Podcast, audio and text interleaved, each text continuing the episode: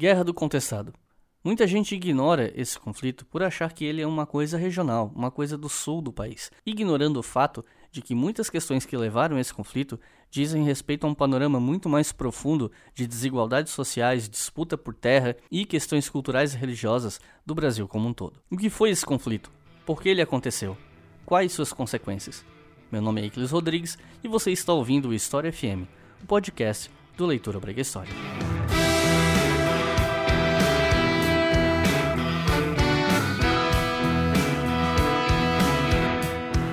Salve ouvintes do História FM, bem-vindos a mais um episódio do podcast do Leitura Obriga História. E hoje nós vamos falar sobre a Guerra do Contestado. O que foi, por que aconteceu, quem eram os envolvidos, quais as consequências e os resquícios desse conflito hoje, especialmente na região onde ele ocorreu, obviamente. E hoje eu estou contando com a presença de dois professores pesquisadores sobre o tema. À minha esquerda, Professor Paulo, por favor, Paulo, se apresente ao nosso público. Olá, Iclis. Olá, Rogério. Meu nome é Paulo Pinheiro Machado, eu sou professor do Departamento de História da UFSC. E ao meu lado também está o professor Rogério, por favor, se apresente ao pessoal. Olá, Iclis, Paulo. É, meu nome é Rogério Rosa, sou professor da Universidade do Estado de Santa Catarina.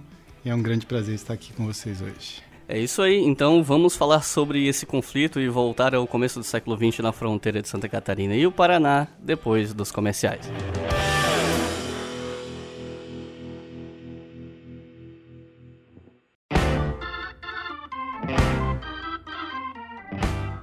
Se você acompanhou os nossos últimos episódios, você sabe que nesse mês de julho nós estamos com a promoção que se você comprar três camisetas, você usa o cupom OBRIGASTORE, igual tá aparecendo aqui no texto do feed do episódio, e você paga só duas camisetas das três que você comprou e ainda leva de brinde o pôster com a estampa da camiseta Mad Marks. Essa estampa foi feita com muito cuidado, muito carinho e tem uma arte sensacional que eu sei que muita gente amou quando a camiseta saiu e muita gente comprou essa camiseta também. Desde a antiga loja que ficava lá hospedada na usina de marcas e tal, o pessoal já adorava essa camiseta. E ela também tem um pôster que está à venda na Nopo Store também. Não é só a camiseta, o pôster também está à venda. Mas se você comprar três camisetas e usar esse cupom, uma sai de graça e você ainda leva o pôster. Mas lembrando, essa promoção era só do mês de julho. Ou seja, você tem pouquíssimos dias para aproveitar essa promoção. O Igor, lá da Doppel Store, me falou que se a promoção fosse bem, né, se vendesse bem, ela seria estendida até agosto. No momento que eu estou gravando esse áudio, eu não sei se o Igor decidiu prorrogar a promoção ou não. Então, eu sou obrigado a dizer para vocês que aproveitem esses últimos dias, que essa semana mesmo a promoção deve acabar. Se a gente der sorte de ela ser prorrogada, se as vendas forem boas, beleza, você terá ainda o mês de agosto para aproveitar. Mas eu não arriscaria. Se você quer muito as nossas camisetas, aproveita esses últimos dias, se é que você já não aproveitou quando ouviu essa, esse comercial, esse aviso nos episódios anteriores do podcast ou no nosso canal. Então corre lá, dá uma olhada na loja, mesmo que você não queira aproveitar a promoção, quiser comprar uma camisa só, não tem problema. Corre lá e dá uma olhada nas nossas estampas, porque todas elas são feitas com muito cuidado, muito esmero, para que elas fiquem bonitas e passem uma mensagem forte e significativa para nós que somos das ciências humanas, especialmente para a galera de história. Então, fica aí o recado, deem uma olhada na nossa loja na Doppel Store.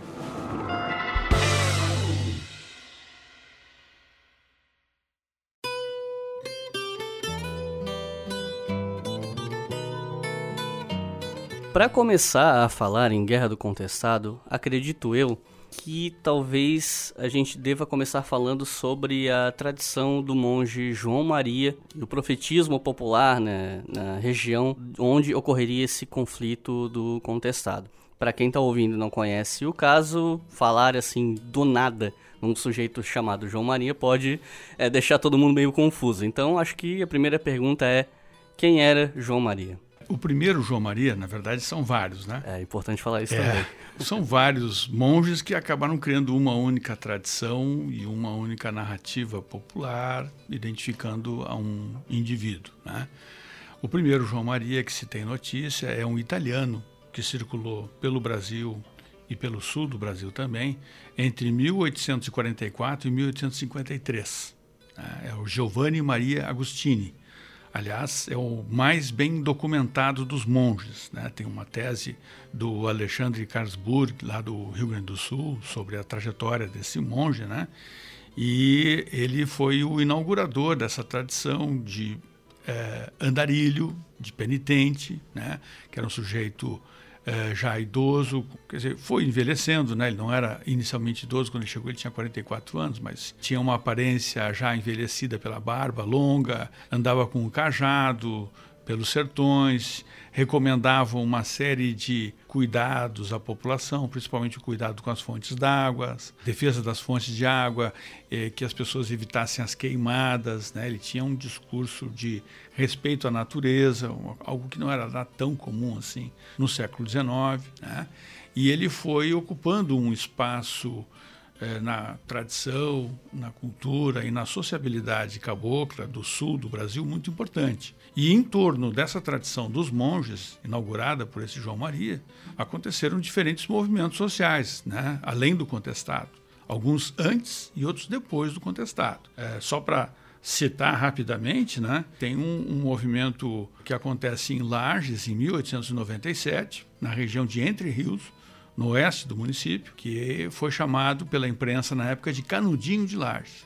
Isso se dá pela aparição na região de um indivíduo que se dizia irmão de João Maria. Isso já era suficiente para promover uma concentração de sertanejos, pessoas procurando curas, benzimentos, para fazer preces e tudo mais. Né? Foi um povoado que durou duas semanas. Em duas semanas ele recebeu dois ataques. A imprensa que dá o nome de Canudinho de Lages é, porque esse movimento aconteceu na mesma época da Guerra de Canudos na Bahia. É, mas ali nesse canudinho que há uma concentração de devotos e a notícia de que entre esses devotos existiam antigos maragatos, ou seja, antigos federalistas, veteranos da Guerra Federalista que tinha recém terminado no Planalto. Então, é, é isso que mais acionou a polícia, as polícias de Santa Catarina e do Paraná, de, e do Rio Grande do Sul naquela Uma época. concentração de, de ex-combatentes, né? De ex-combatentes, é. Mas isso não é casual e também não foi só uma acusação que a gente possa chamar de mentirosa, né?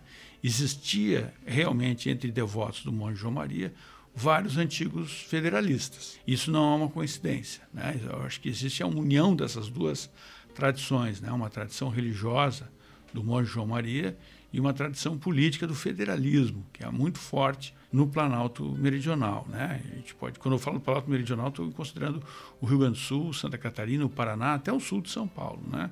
É a região do antigo caminho das tropas. Então, acho que esse é um, é um ponto importante né, para a gente eh, contextualizar e entender né, que a, a, formação mais tarde dos redutos e das cidades santas, ela tem um tanto de invenção do sertanejo, mas segue também uma determinada tradição que eles já tinham, né? De lidar com era uma forma de lidar com o sagrado sem a presença do clero, certo? Sem a presença da igreja. E o profetismo popular dos monges vai garantir a essas populações sertanejas esse espaço de autonomia resumidamente. É, e eu creio que quando José Maria chega na região, no momento da guerra que emerge o conflito contestado, ele vai ter um papel também fundamental na aglutinação dessas crenças, porque embora o movimento tenha diversas aspirações, inclusive conflitos, é, interesses diversos, é a, a crença no monge que vai unificar basicamente esse grupo.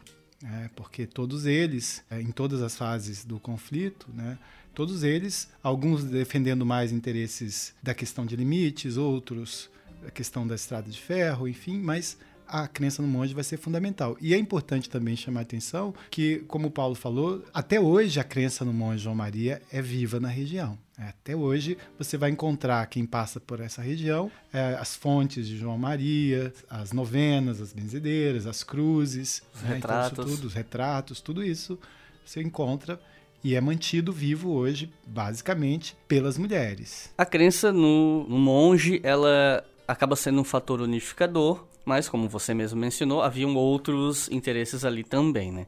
E um deles era a questão das terras, que era um dos motivos mais importantes, né? A questão de terras, nesse momento, eu acho que a gente pode dizer que a questão das terras no Brasil é complicada desde sempre, né? Não só nesse momento, mas pensando nesse contexto em especial, na questão dos poceiros que no decorrer da guerra do, do contestado vão lutar pelos seus territórios. E aí eu acho que a gente pode introduzir, já que você mencionou, a questão da ferrovia, que é um fator fundamental para se pensar no desdobramento dessa guerra. Então eu acho que a gente pode mencionar a questão das terras e o impacto dessa companhia chamada Brazil Railway Company e a desapropriação de terras desses poceiros explicar como isso começou, como isso se deu, porque isso é o que principalmente explica o que viria a ser esse conflito depois, né? Eu vou deixar o Paulo falar mais sobre as terras, que acho que é, tem uma pesquisa muito aprofundada sobre isso, mas eu, eu destacaria que a questão das terras ela pode ser pensada também a partir da questão de limites, porque o nome contestado vem de um conflito de limites territoriais entre Paraná e Santa Catarina, uma disputa por uma região que é rica em erva mate e que essa disputa entre os dois governadores vai ter consequências importantes após a proclamação da República, porque com a federação a gente tem agora os estados passam a coletar os impostos, né? então reter esses impostos e passar para a União. Então não foi só em Santa Catarina que teve conflitos de limites quase todo o Brasil, após a proclamação da República, a gente vai ter conflitos de limites, mas aqui tem uma configuração diferenciada que está em torno da tradição do monge, da construção da estrada de ferro e de outros elementos locais de conflitos de terras, que eu acho que o Paulo pode nos apresentar melhor. Olha, eu acho que são três processos de concentração fundiária que acontecem um pouco paralelamente, né, mas com dinâmicas diferentes. Né?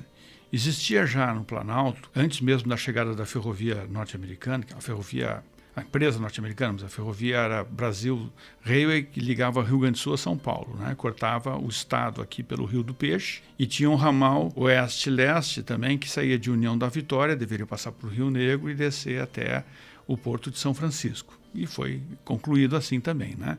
Então a, a ferrovia cortava norte-sul e leste-oeste. Né? Então eram dois cortes no, no Planalto na parte do meio-oeste, onde hoje é o Vale do Rio do Peixe, e na parte do Planalto Norte, né, de União da Vitória, passando por onde hoje é Irineópolis, antiga Valões, Canoinhas, né, Rio Negro, eh, e assim sucessivamente. Né?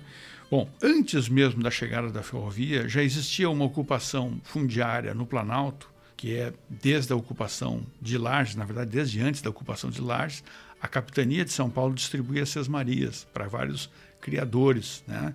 Correia Pinto, quando funda Lages, ele vem praticamente com uma espécie de uma bandeira, né? E, e, é também mais um a consolidar essa ocupação. Então, as terras de pastagens naturais, elas são imediatamente apropriadas pelos grandes fazendeiros, criadores. E enquanto que os pobres e poceiros ficavam nas regiões de matas e faxinais, que faxinais eram meio mata, meio campo, né? E esses pobres iam produzindo campos, iam derrubando as matas para fazer pequenas lavouras e pequenas invernadas de, de pastagem, né? E com o tempo eles eram, aos poucos, sujeitos à agregação dos grandes fazendeiros. Eles eram engolidos pelos grandes fazendeiros e transformados em agregados. Os grandes fazendeiros eram tão poceiros quanto eles, do ponto de vista jurídico, porque a, a formalização da propriedade fundiária chegou muito tarde no Planalto bem depois da lei de 1850. Né? Então seria tipo quem chegou primeiro no território e ocupou e trabalhou tem a posse da terra? Tem isso? essa posse, só que essa posse ela precisa ser legitimada legalmente pelas leis previstas pelo Império e depois pelas mesmas leis previstas pela República, porque com a República a legislação de terras passa para os estados. Ela era da União, do, do governo central e passa para os estados, né? Então existia já esse processo, que era um processo mais lento e formiguinha, vamos dizer assim, mas era um processo de centralização e de concentração fundiária. Ou seja, o, cabia ao poceiro, se ele quisesse continuar independente, e seguir adiante a oeste na fronteira, tomar territórios indígenas, ir para adiante, sendo empurrado, como acontece ainda hoje em várias regiões da fronteira agrícola no Brasil. Né? É, esse era um processo. Isso acontecia muito em Curitibanos, em Campos Novos né, e no interior de Canoinhas. Um outro processo é o problema fundiário na região contestada entre Paraná e Santa Catarina. Né, isso é bem importante, porque a região contestada entre os dois estados ela era muito grande. Existia a região dos Campos de Palmas, que é a região toda a oeste do Rio do Peixe, que pegaria hoje todo o oeste catarinense, mais o sudoeste do Paraná, aquela região de Cascavel, Pato Branco, também, e Clevelândia também estaria ali, né? E também tem mais duas outras saliências. Uma saliência no Timbó, entre União da Vitória e o Rio Paciência em Canoinhas, e outra saliência entre Três Barras, Itaiópolis e Papanduva, que era outra saliência paranaense dentro do que é hoje o Planalto de Santa Catarina. Nessas regiões, o que, que acontecia?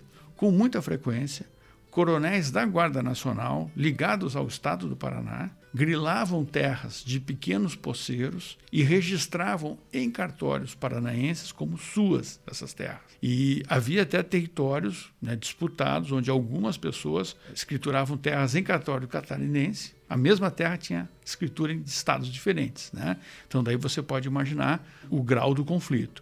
Mas pelo perfil social da região, os grandes proprietários estavam frequentemente associados ao Paraná. É o caso do Fabrício Vieira, do Iguaçu, é o caso do Leocádio Pacheco, em Rio Negro, é o caso do Arthur de Paula, também na região do Timbó, é o caso dos coronéis é, Juca Pimpão, de Palmas, é, Amazonas Marcondes, de União da Vitória. Então, são grandes proprietários ligados à política do Paraná, inclusive ligados a um chefe do, do, da divisão, que eles chamavam lá na época de Coordenadoria de Divisão de Limites do Paraná, que é chefiada por um historiador, historiador e coronel da Guarda Nacional, Romário Martins, né? um dos fundadores do Instituto Histórico Geográfico e Etnográfico do Paraná, e ele frequentemente distribuía armas para esses coronéis, para juntar gente e para expulsar autoridades catarinenses que aparecessem nesses espaços. Né? Nos Campos de Palmas existia uma concordância entre o Paraná e Santa Catarina que a jurisdição provisória ficaria com o Paraná, enquanto a questão não se resolvesse no Supremo Tribunal Federal, onde Santa Catarina já tinha, desde 1904, uma sentença a favor. Mas o Paraná recorria, recorria e tal. Nos outros lugares, e principalmente no Timbó, não havia nem um acordo provisório. O Timbó era o contestado do contestado, do ponto de vista da disputa territorial, certo? Mas aqui eu quero separar bem, né? Uma coisa é a disputa entre os estados, que é uma disputa de jurisdição, de tributação, e outra coisa é a guerra do contestado em si, que vai ser uma guerra social. Ela vai ter uma característica muito mais de conflito social, mas essa questão de limites vai acabar potencializando esse conflito social porque tem uma tradição é, de preservar na memória dos conflitos o, o, que é o conflito político. Quer dizer, a guerra do contestado ela é identificada, esse conflito é identificado a partir da questão das disputas políticas e ela termina com a assinatura do Tratado de Limites entre os governadores em 1916. Então ficou guerra do contestado, que esse conflito é o que a gente poderia dizer que não é, como o Paulo falou aí, o que tem de mais fundamental nesse conflito social. Né? Mas é o que deu o nome. Mas é o que deu o nome. E, embora ela já tenha sido mencionada, eu acho que vale é, voltar um pouquinho nisso. Qual o papel dessa ferrovia no acirramento desse conflito? A ferrovia é que vai promover o processo de concentração fundiária mais acelerado e mais rápido, né? assim, porque a construção dela, pelo menos no ramal norte-sul, ao longo do Vale do Rio do Peixe, são mais de 360 quilômetros, foi construído em dois anos. Nossa. Olha, até para os padrões de hoje, uma obra pública como uma ferrovia, de um trecho desse tamanho, construído em dois anos, é, é muito rápido. Né? E isso implicou na remoção compulsória de uma população de sitiantes, de ervateiros, de pequenos poceiros, né? que não tinham a propriedade regularizada daquele território. Né? Por quê? Porque a companhia tinha uma concessão do governo federal ainda do tempo anterior até a República, do Império, né? A República vai renovar essa concessão, definindo de uma margem de até 15 quilômetros de cada lado do leito da estrada de ferro, sendo que seria uma média de 9. Poderia chegar até 15 em determinados setores. Né? Ele não seria uma propriedade exclusiva da companhia. Ele seria uma concessão por 90 anos para a companhia realizar colonização nesse território. Então, ela não poderia fazer outro tipo de especulação fundiária que não fosse colonização nesse território. O fato é que ela vai trazer imigrantes eh, europeus para uh, empregar, inclusive, como trabalhadores na estrada de ferro e fazer essa venda da propriedade imobiliária né, para esses imigrantes. É bem demonstrado no texto da professora Márcia Espig, né, na tese de doutorado dela, que é sobre os turmeiros da estrada de ferro. Né. O que, que acontece ali? Aliás, é um outro mito que existe sobre o contestado, né? que aparece muito na historiografia mais antiga. É que vieram 10 mil ou 8 mil trabalhadores do norte do Brasil, compulsórios, que eram bandidos, facínoras, que ficaram largados no sertão e eles é que criaram a rebelião e tal, como se dizer, dizer, a culpa é dos outros, né? Na, a Márcia vai estudar os turmeiros vai ver que muitos eram da região e chegaram a se empregar realmente perto de 8 mil pessoas no pico da construção, né? Mas tem pelo menos uns 1.300 que são imigrantes eh, alemães, eh, poloneses e europeus em geral, né? Que vão ser trazidos para trabalhar na estrada de ferro e ao mesmo tempo comprar lotes de terra, né? A companhia ferroviária ela cria uma subsidiária que é a madeireira, a Lumber and Colonization Company. Né? E essa madeireira e colonizadora ela vai ter um regimento de segurança privado que vai fazer a limpeza, entre aspas, né, desse território. Né? Vai, é um regimento, na época era chefiado por um antigo oficial da Polícia do Paraná, o Coronel Palhares, que tinha 300 integrantes. Era maior do que a Polícia Militar de Santa Catarina na época, maior que o Regimento de Segurança de Santa Catarina que tinha um efetivo de 240. Realmente isso é um impacto muito grande no território, né? Isso vai criar um grupo grande de gente desenraizada e disponível, né, para essas concentrações que vão acontecer. E paralelo a essas terras né, essa concessão de terras que a empresa de estrada de ferro tinha, ainda potencializava o comércio, a venda de terras na região, porque aí vários sujeitos é, chamados de vaqueanos, enfim, eles vão desapropriar, vão expulsar pequenos poceiros para que pudessem vender essas terras para a estrada de ferro. Então vira um problema sério na região que vai ter consequências até hoje. E não precisa, né, nem ser um cara muito bom de empatia para perceber que se você está vivendo numa determinada terra há muito tempo e produzindo nela, e um belo dia se decide que você tem que sair de lá, essa terra vai ser vendida para um, alguém que veio de fora, um, né, um vaquiano, como você mencionou, é lógico que isso vai gerar todo um, né, um todo um problema. Eu acho muito interessante que o movimento constrói uma consciência disso. Dizer, vai ser encontrado um bilhete né, no, corpo de um dos rebeldes mortos que ele diz que nós não temos direito de terra, é tudo para gente das Europa. Isso está expresso lá, está verbalizado. Então, é, isso mostra como esse processo foi um processo cruel e avassalador, mas que gerou consciência nesse grupo desse processo todo, como é que essa terra não ficava para eles, quer dizer, como é que essa terra é destinada para o outro e eles que estavam ali. E o interessante também é que boa parte do movimento vai tentar também agregar os imigrantes aos redutos. Né? Então ele não tem a característica xenofóbica que poderia até se formar num contexto assim desses, né, de substituição de uma população do território, a europeização forçada e tudo mais.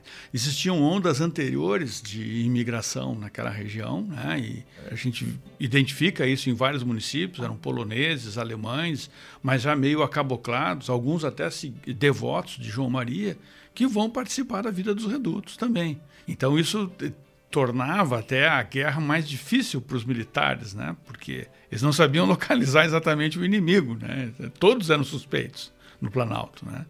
Isso é um outro aspecto é, importante. Né? Você, ah, existe um, um, conflito fundiário, existe esse projeto de modernização do Estado pela ferrovia e pelo impacto que ela é, significa. Né?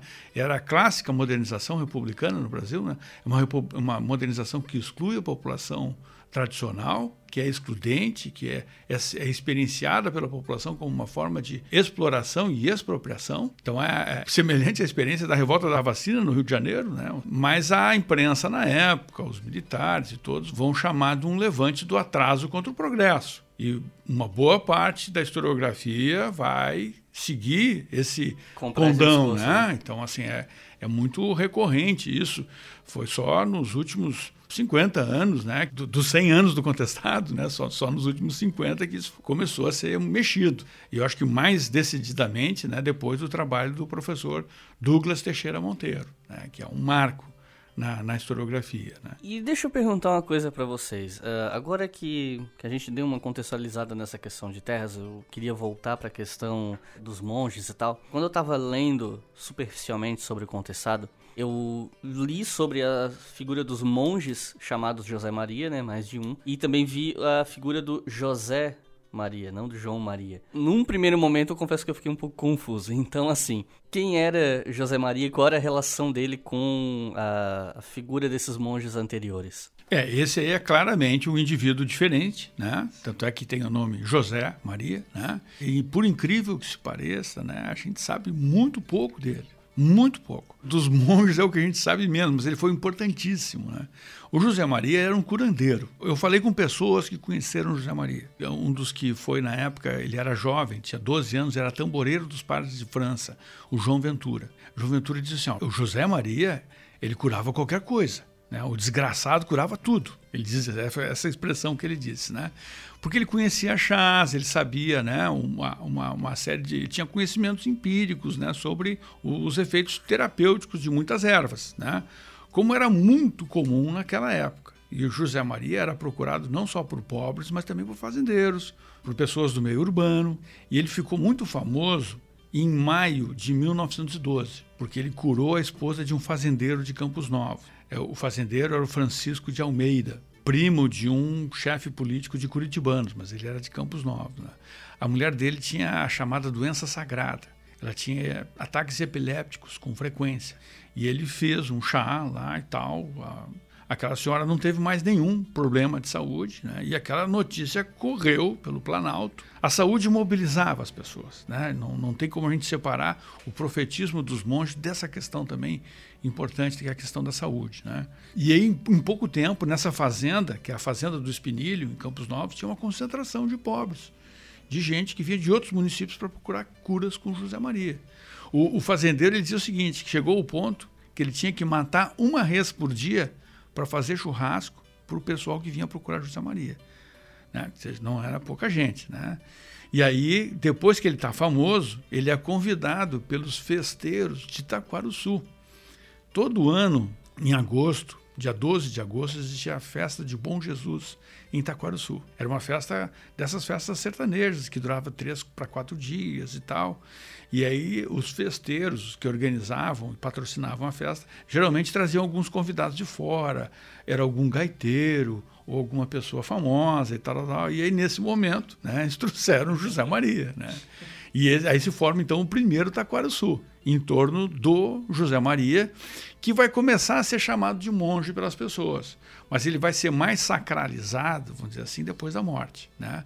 Em vida, ele era visto só como um curandeiro. E até assim um sujeito meio malandro, um pouco namorador, assim, não como uma pessoa qualquer, né? Assim, não, não, ele não tinha essa aura santificada dos, dos outros Joãos Marias, né? Do, dos monges anteriores. Né? É, e foi interessante você mencionar a mobilização através da saúde, porque a gente está falando de um momento histórico de bastante precarização, né? de acesso a, a serviços básicos e tal, numa região ainda também distante dos grandes centros urbanos, pelo menos os maiores. E isso é importante para entender também a crença nesses sujeitos, né? Porque assim, muita gente é, acredita em pessoas ou coisas porque quer acreditar, sim, mas não é uma coisa que vem do nada. Teve um pontapé inicial para que a crença existisse. Então, às vezes, existem inclusive, né, e a gente vê isso na política, na religião, e até no futebol, nos esportes. A pessoa que ela acredita contra as evidências, né, em determinadas situações, mas essa fé, essa firmeza de crença, ela não surgiu do nada. A pessoa não acordou um dia e disse eu quero acreditar nisso. Ela tem uma fagulha. E aí, pensando do contexto do, dos monges, a saúde ajuda a explicar muito bem o porquê que esses sujeitos tinham uma credibilidade que causava uma comoção. Né? Existe uma discussão sobre os curandeiros e, e do século XIX, da professora Beatriz Weber, lá do Rio Grande do Sul, que eu acho muito bem adequada. Assim, ela, ela levanta a seguinte questão, né, e ela pega na, nos depoimentos, em fontes várias, né, essa questão. A medicina da época era extremamente invasiva, dolorosa e muito pouco eficaz. Sim. Os tipos de tratamento eram purgas, eram dolorosos, acabavam separando o doente da, da família, dos amigos, enquanto que, que, que, que o curandeirismo popular tinha uma outra relação com a doença. E também um conhecimento empírico do mundo das plantas aí que a gente ainda hoje, né, a ciência está atrás disso, né? Sim, então, sim. assim, a professora Nikellen Witter lá de Santa Maria, ela chega a dizer o seguinte, ela, ela chega a combater uma tese que é muito frequente nos estudos sobre o curandeirismo, que é sobre a teoria da ausência. A ideia de que pela falta de médicos os curandeiros é que tinham um público garantido. Só que isso não, não bate em muitas regiões. Lages tinha cinco médicos na época. Várias cidades do município tinham médicos já conhecidos. né? E as pessoas, e mesmo os fazendeiros, não procuravam os médicos, ou evitavam o máximo possível. Né? Ou pelo menos, né, tem aquela prática tipicamente brasileira, acende uma vela para Deus e outra, Outra para o diabo. Dizer, consulta o médico, mas consulta o curandeiro também. Só né? para garantir, mal não vai fazer. Não vai fazer mal. Já faz uma, procura uma benzedeira também no meio do Exatamente. caminho. né? Então, assim, é, é isso. Existem crenças e existem crenças por uma certa experiência empírica né, que dá sustentação. É, só, inclusive, para quem tá ouvindo, né, eu só queria deixar claro que eu não tô aqui é, questionando os tratamentos que o José Maria fazia Sim, ou sim. nada, né? Quando eu falo aqui em evidências, eu tô trazendo até para questões políticas do presente. Claro, eu tô claro. pensando mais em assuntos do presente como reforma da Previdência Ah, do que sim. necessariamente no curandeirismo. Mas assim, querendo dizer que a crença ela não vem do nada, ela vem de algo. E nesse caso, a gente está falando de um tipo de tratamento que funcionava e como você mesmo, né, mencionou, não era agressivo, invasivo e era mais acessível para essas pessoas. É, eu, eu queria complementar isso que o Paulo falou em relação ao monge, porque a gente tem perseguido muito nas pesquisas recentes uma conexão é, a partir das fontes entre o movimento do contestado e as populações indígenas e afro-brasileiras. E esse é um vestígio interessante, né? Quer dizer, de onde vem esse conhecimento de ervas do José Maria? De onde vem esse conhecimento da medicina popular do José Maria, se não da tradição indígena e afro-brasileira, né, que já tem um domínio de, de, de tradição de conhecimento de ervas na região? E, além disso, eu acho que é, é interessante também mencionar que o José Maria, além de curandeiro, ele é um bom contador de histórias. É ele que introduz a história de Carlos Magno, os 12 pares de França na região. Né? É ele que vai criar essa tradição da monarquia celeste na região.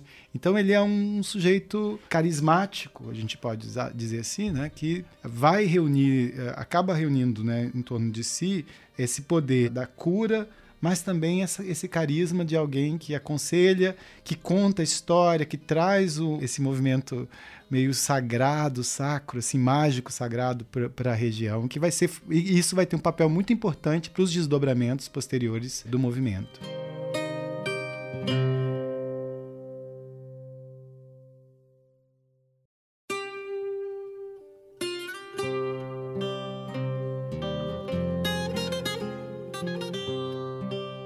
Minha próxima pergunta é o que acontece com José Maria em Taquarussu, que aí a gente vai começar a se encaminhar para o conflito em si, né? Pois então, em agosto de 1912, em Taquarussu, a concentração em torno de José Maria ela vai aumentando. A festa ela terminou no seu quarto dia, mas a concentração em torno da festa só continuava a crescer. E aí isso começou a trazer preocupações para o prefeito de Curitibanos, que era um coronel do Partido Republicano, o coronel Francisco Ferreira de Albuquerque, que era inimigo local do coronel Henriquinho de Almeida. O Henriquinho de Almeida, ele era primo daquele coronel de Campos Novos que teve a esposa curada por José Maria. Então, Albuquerque começou a desconfiar que aquela concentração grande em torno do monge podia ser usada politicamente pelo seu adversário local. Aí, por conta daquelas notícias de que tinham desafios de trova em Taquarussu, que falavam da monarquia e tudo mais, né? que era muito comum na, na trova popular esse tipo de saudosismo em relação à monarquia no Brasil, mas era um saudosismo ainda meio difuso, não era uma coisa estruturada. Depois até os sertanejos vão estruturar melhor essa noção de monarquia. Aí o, o coronel Albuquerque telegrafa para o governador de estado, Vidal Ramos, de Lages, né, mas que estava lá como governador de estado, dizendo que havia uma perigosa concentração de monarquistas em curitibanos pedindo o apoio da força pública. É mandada uma volante de 30 soldados de Florianópolis para lá. No que esses soldados chegam na cidade de Curitibanos, o José Maria resolve dissolver a concentração para não entrar em confronto. Então ele dissolve, mas é acompanhado por um grupo de 40 pessoas de Sul e ele vai para o oeste. Ele vai para o oeste, atravessa o Vale do Rio do Peixe e entra em território contestado, administrado provisoriamente pelo Paraná. Vai para a região dos Campos de Palmas né, e para o banhado do Irani. E ali no Irani ele já tinha amigos, compadres e tal, ele se reúne ali, tem um povoadinho todo. Só que a polícia de Santa Catarina informa para a polícia paranaense dessa migração do grupo de José Maria. Essa notícia começa a correr em Curitiba pelos jornais, e os próprios jornais de Curitiba retroalimentam uma história conspirativa, vamos dizer assim, né?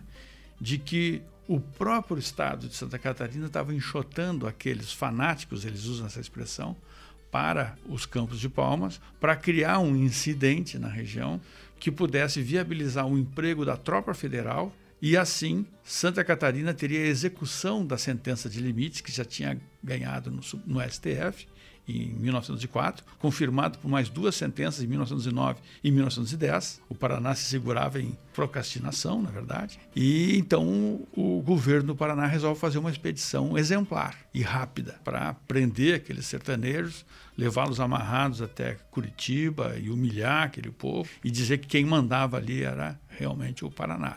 Então aí existe uma intersecção né, da antiga questão de limites com o outro conflito paralelo né, social e a perseguição ao grupo de devotos do José Maria. E José Maria recebe as forças lá do Paraná, tenta negociar, vem o prefeito de Palmas, né, o coronel Domingos Soares, tenta fazer até uma mediação, fica meio que prometido que eles tinham dois dias para dispersar, o José Maria pede um tempo para dispersar, só que no final do primeiro dia ele é atacado, o que foi visto pelos caboclos como uma deslealdade.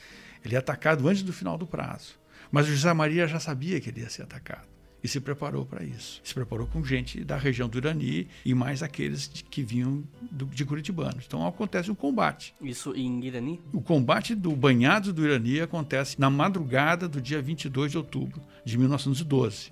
A força paranaense é destroçada pelos sertanejos, há vários mortos dos dois lados. Morre o José Maria em combate, mas morre também o coronel João Galberto, chefe da, do Regimento de Segurança do Paraná, que confiava numa metralhadora que ele estava levando ali e tal, que na hora engasgou, não funcionou e os caboclos foram de facão para cima da tropa dele e dele, né? Então, são 21 mortos nesse primeiro combate, um entreveiro meio rápido até, mas logo depois, até um coronel do exército passa pela região e faz um relatório ah, considerando que acabou o movimento, porque morreu José Maria. Então, para o Exército, a experiência que o Exército tinha nesses movimentos sertanejos é que, morrendo o principal líder do grupo, os caboclos iam dispersar e ia acabar. Só que eh, o contestado tem essa peculiaridade, né? A principal liderança morre no primeiro combate. José Maria, antes de, do combate, ele avisa para os seus companheiros lá do Irani que ele sabia que ia morrer. Ele disse assim: não passem do meu sangue. Vocês vão continuar lutando, lutem no mato, porque no mato vocês vão ser um tigre no campo vocês vão ser um gato. então ele já meio que dá uma preparação, né? E que teria dito que voltaria depois de um ano junto com o exército encantado de São Sebastião. Então aí já tem um elemento importante né, do, do, messianismo, do contestado, que a gente precisa também entender, que liga essa, essa tradição do santo São Sebastião com o rei Dom Sebastião, né, e com a tradição dos monges, e que, de qualquer forma, a população dispersa, mas fica aguardando por sinais. Em dezembro de 1913, eles têm um sinal, que é o relato dos sonhos da menina Teodora. Quando a menina Teodora, que era uma menina de 11 anos de idade, neta do Eusébio Ferreira dos Santos, que era um dos festeiros do ano anterior, que tinha convidado o monge para ir para Taquaraçu, em torno dos sonhos da Teodora se forma um segundo Taquaraçu, que é completamente diferente do primeiro Taquaraçu, que era só uma festa e um curandeiro fazendo curas. O segundo Taquaraçu vai reunir gente que sabe que está desafiando os coronéis. E também vai ter um desenho urbanístico e social diferente, ou seja, eles estão querendo criar uma nova Jerusalém. Né? É o que eles chamam de quadro santo ou cidade santa. É algo muito especial. Então, eu, eu queria retomar uma coisa que o Paulo falou. No primeiro bloco, ele comentou que o José Maria é um dos, que, dos monges que a gente menos conhece, mas que vai ter esse papel fundamental para a história do movimento. Atualmente, a gente tem um pesquisador trabalhando com a história do José Maria, que é o Gabriel Conrad, da Universidade Federal de Pelotas, é, fazendo mestrado sob a orientação da professora Márcia Espig. A gente espera, né, o Gabriel tem, tem buscado muita documentação sobre isso, que apareçam novas evidências, né? Porque até antes da tese do, do, do Casburg, a gente não sabia muito sobre José Maria, o João Maria, o primeiro João Maria. Foi um trabalho minucioso que ele fez, que trouxe para a gente é, uma documentação, uma trajetória incrível que deu origem a um filme, inclusive, né, da Márcia Paraíso, sobre o João Maria, né, que foi esse primeiro monge que o Paulo mencionou. Então nós aguardamos esse trabalho do Gabriel. Você mencionou a Teodora, né? O sonho dela e tal. O papel da Teodora, ele foi longevo no conflito ou ele foi uma coisa mais inicial mesmo? Porque além dela também teve depois uh, uma moça chamada Maria Rosa, né? Acho que a gente pode falar das duas nesse momento, que foram dois papéis de liderança nesse movimento, né? Na verdade, tem outros personagens também, né? Foram todas lideranças muito fugazes, muito rápidas até, né? A Teodora não ficou mais do que uma semana no comando de Sul ela logo desistiu. Desistiu meio. Parece que todos os relatos que a gente tem, indiretos e mais diretos, mostram que foi uma menina que ficou assustada com o próprio vulto das coisas. Porque como é que funcionava? A Teodora relatava os sonhos para um conselho de anciãos e esses anciãos interpretavam para o grande grupo o que, que ela tinha sonhado. Ela não vai querer mais fazer isso. Aí logo ela é sucedida pelo irmão, o irmão mais velho, o Manuel que dura no comando umas duas semanas. O Manuel vai criar um grupo especial, que é uma guarda cabocla, chamada Os Pares de França. Parece que ele é recriada. Talvez o José Maria já tivesse criado no Irani, a gente ainda está estudando isso, né? Mas de qualquer forma, ela é recriada ali em Sul. A Guarda dos Pares de França era uma guarda de guerreiros que eram ao mesmo tempo hábeis na arma branca, né? que é considerado combate leal e verdadeiro, e devotos e conhecedores da santa religião, como chamavam, que era a religião de São João Maria, que é diferente da religião dos padres. Né? É um catolicismo caboclo, né? um catolicismo popular, que tem o seu, o seu, o seu próprio. Aí vai ter a sua expressão mais autônoma né? por parte desses indivíduos. Né? Então são uma espécie de guerreiros um pouco meio que templários caboclos, assim, né? O que seria, traduzindo para os dias de hoje, né? Esses pares de França. Mas também se chamavam de pares de São Sebastião. Usavam essas duas denominações. Eles carregavam rezas fortes.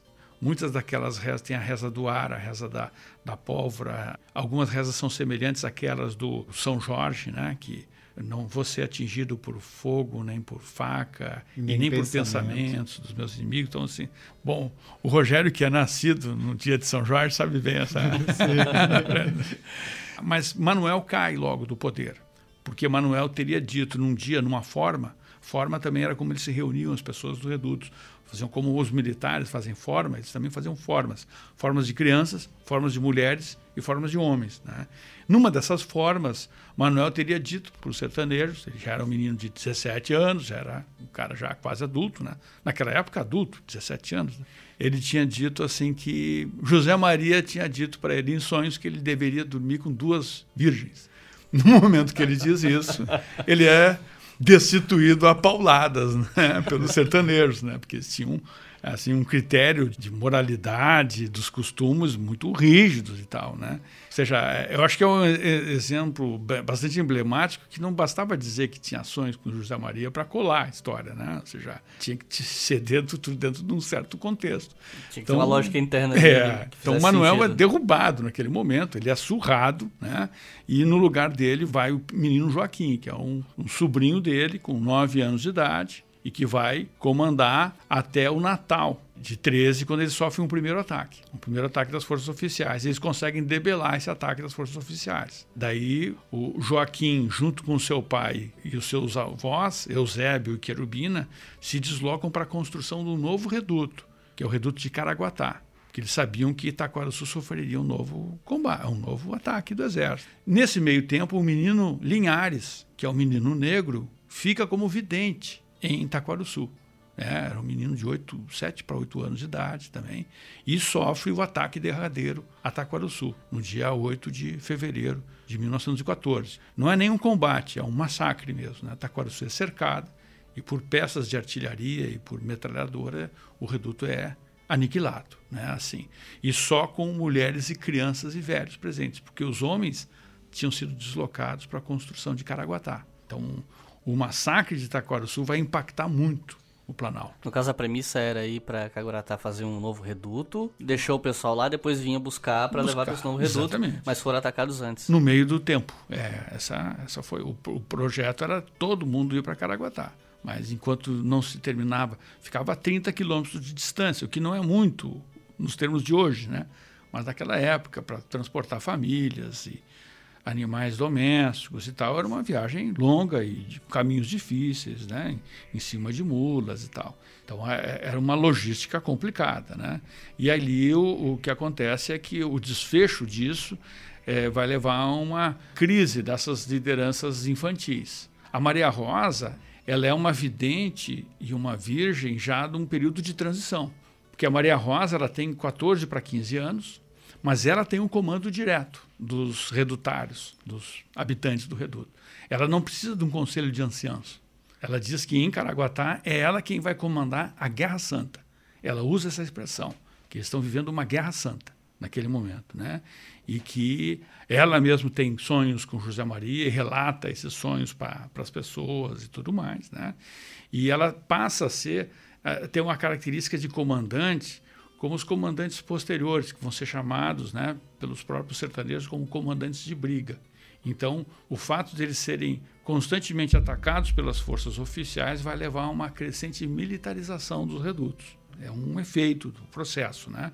o projeto da Cidade Santa, o projeto da utopia cabocla, né, de uma vida em igualdade, bem-estar, de repartição dos alimentos, ele vai sofrer muito precocemente com essas agressões externas e vai ter um desenho cada vez mais militarizado.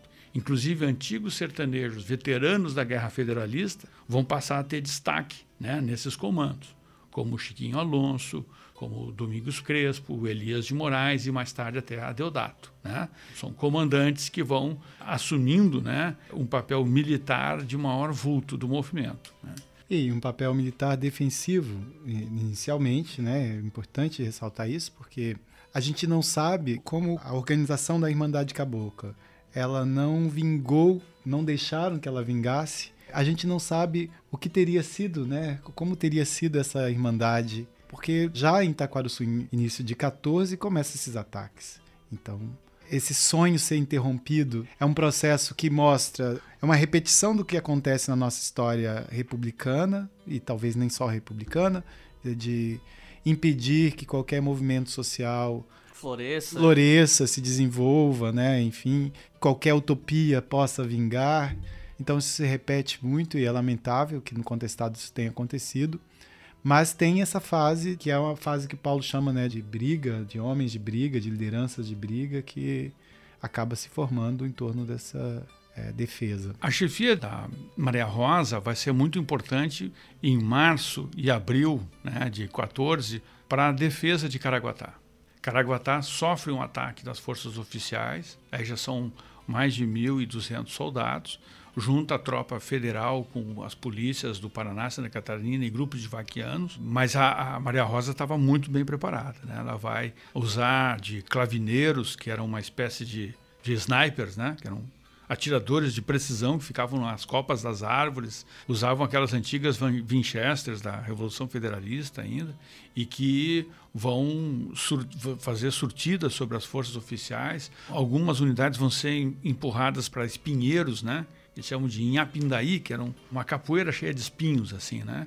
E eles, esses militares vão ficar presos ali num combate. A arma branca, com corpo próximo, com os sertanejos, vão ser destroçados. Né? Então, a, a, o ataque oficial a Caraguatá vai dar uma aura de invencibilidade aos caboclos. Embora eles tenham sido derrotados em Taquaraçu, o que aconteceu em Taquaraçu foi um ato de covardia contra mulheres e crianças. Então, a, foi um bombardeio, não foi um combate.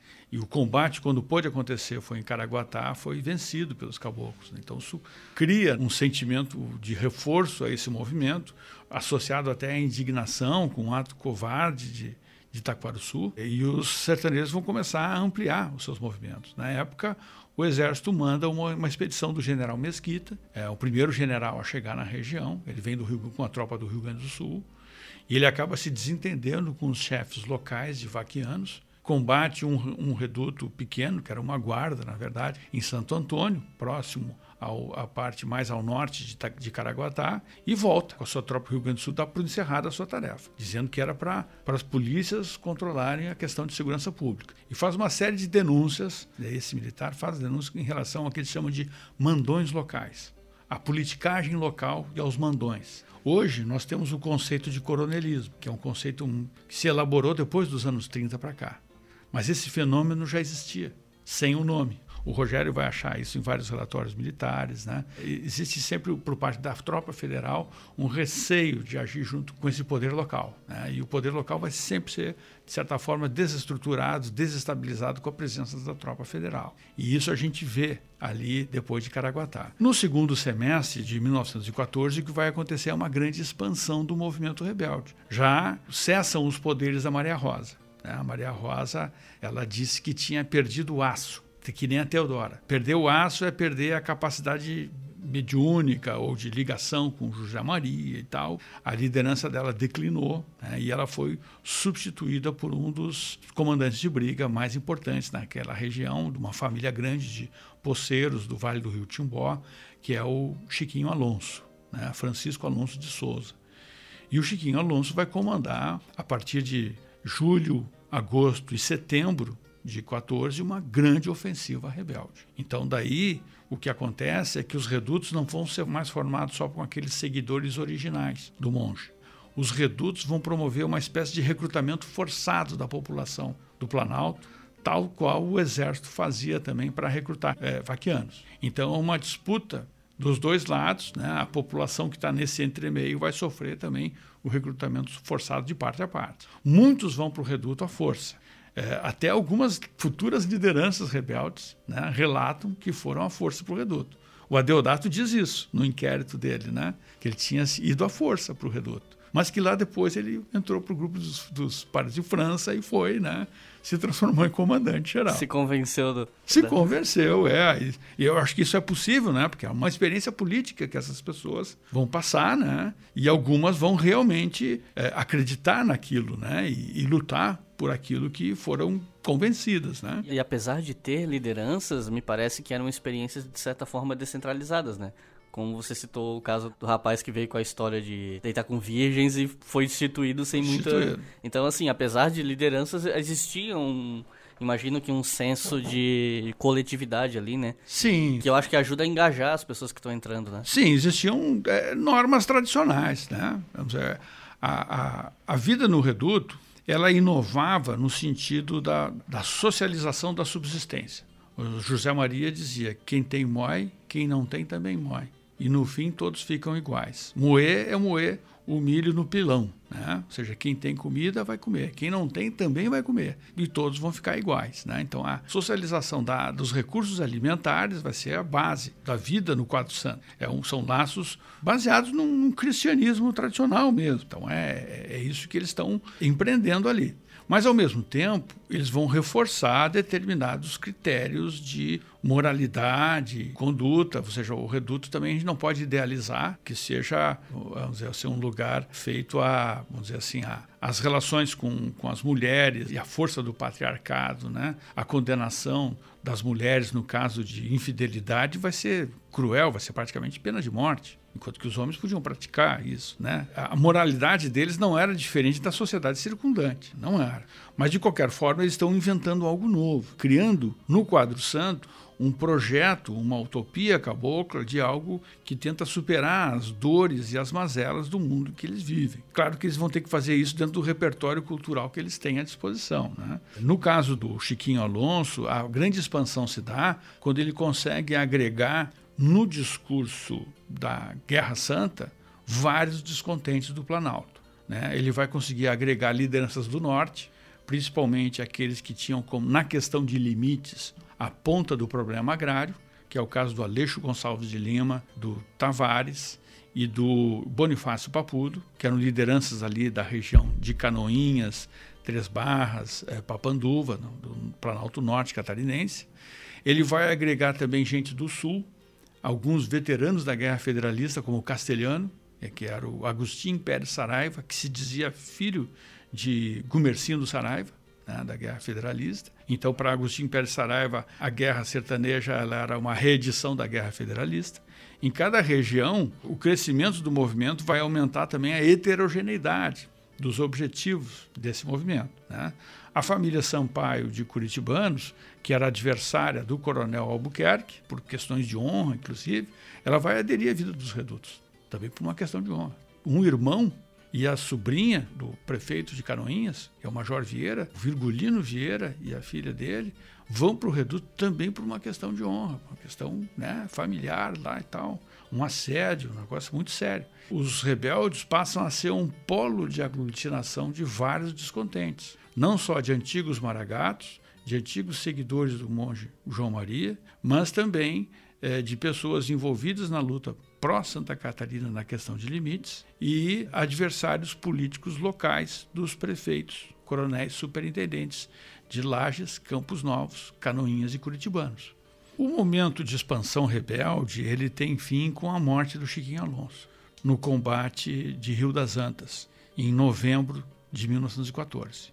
Essa expansão foi assim foi uma expansão geográfica muito grande. Eles mantêm sob cerco a cidade e sob fuzilaria constante a cidade de Canoinhas por quatro meses, tomam curitibanos e vão em direção a Lages e quase tomam Lages. Entre os meses de outubro e novembro, os rebeldes quase tomaram Lages. E se eles tomassem Lages, ia ser um grande troféu, porque pelo significado político da cidade no estado, né? ainda mais que o governador Vidal era de lá e tal. O Belisário, irmão do Vidal, era superintendente local, né? Então, assim, isso acho que é importante registrar. Mas desde setembro, a Força Federal foi chamada pelos dois estados. É que aí vai ser o período da intervenção federal, é chamada pelos governadores, que acabam é, com essa chamada decretando a sua incapacidade de lidar com o conflito. E aí vão nomear, um, depois do Mesquita, que já tinha passado, que era um veterano de Canudos, já tinha passado por ali, um jovem general chamado Fernando Setembrino de Carvalho. Então, eu ia acabar perguntando sobre ele mesmo, sobre a entrada do Setembrino de Carvalho nesse conflito, né? Quem é esse sujeito e qual foi o impacto dele nesse conflito, a importância dele para o lado, obviamente, do governo federal, né? Então, o Setembrino de Carvalho era um oficial do Rio Grande do Sul, amigo do Pinheiro Machado, amigo do Hermes da Fonseca, que era o presidente da República nesse momento, e que está envolvido, bastante envolvido com um projeto de modernização do Exército nesse momento. Até 1916, o alistamento ele não era obrigatório no Brasil, e havia uma campanha já com Hermes da Fonseca, que antes de ser presidente, ele foi presidente né, em 1900, a partir de 1910 a 1914, ele tinha sido antes ministro da guerra, ele já vinha com uma campanha de, de promover o alistamento obrigatório no Brasil, de fazer toda uma reformulação no, no Exército Brasileiro. Lembrando para os ouvintes, né, que essas datas que a gente está mencionando aqui, 14 e 16, estava ocorrendo a Primeira Guerra Mundial, né? Então é é importante entender esse processo de modernização dentro do panorama global desse conflito. Né? É muito bacana você lembrar disso, porque a Guerra do Contestado acontece nesse momento, isso vai dar visibilidade para o projeto de modernização do Exército. O Exército tinha aprovado já uma lei de alistamento de sorteio militar em 1909, mas como ela era uma lei totalmente antipopular, ela não foi implementada.